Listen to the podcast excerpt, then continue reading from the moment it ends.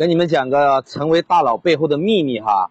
上海滩的大佬杜月笙呢，最开始去到上海滩时，只是一个穷困潦倒的瘦弱少年，在上海滩有名的黄公馆做随从。就这么一个平凡无奇的少年，是如何逆袭成为上海滩的大佬的呢？因为杜月笙发现了一个人性的秘密。有一次，黄公馆被一个劫匪抢了东西，随从呢都不敢去追，因为他们都知道能抢黄公馆的劫匪一定是心狠手辣的悍匪。结果懵懵懂懂的杜月笙单身追出，居然真的找到了劫货之人。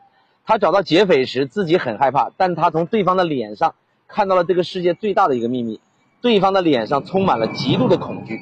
因为劫匪在想，能一个人追出来的人一定非同小可啊！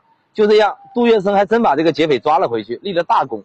至此呢，杜月笙如梦方醒。这个世界上聪明的人无数，有思想的人也无数，有能力的人也无数，但为什么只有少数人成功了呢？因为恐惧，人的心里有两种力量相互对冲，就是理性和恐惧。当一个人恐惧时，他的智商基本为零。原来这个世界是胆小鬼的世界。想到这里，杜月笙哈哈一笑，他说了八个字：驾驭人性，无惧则明。你品，你慢慢品。关注我，为大实话点赞，拜拜。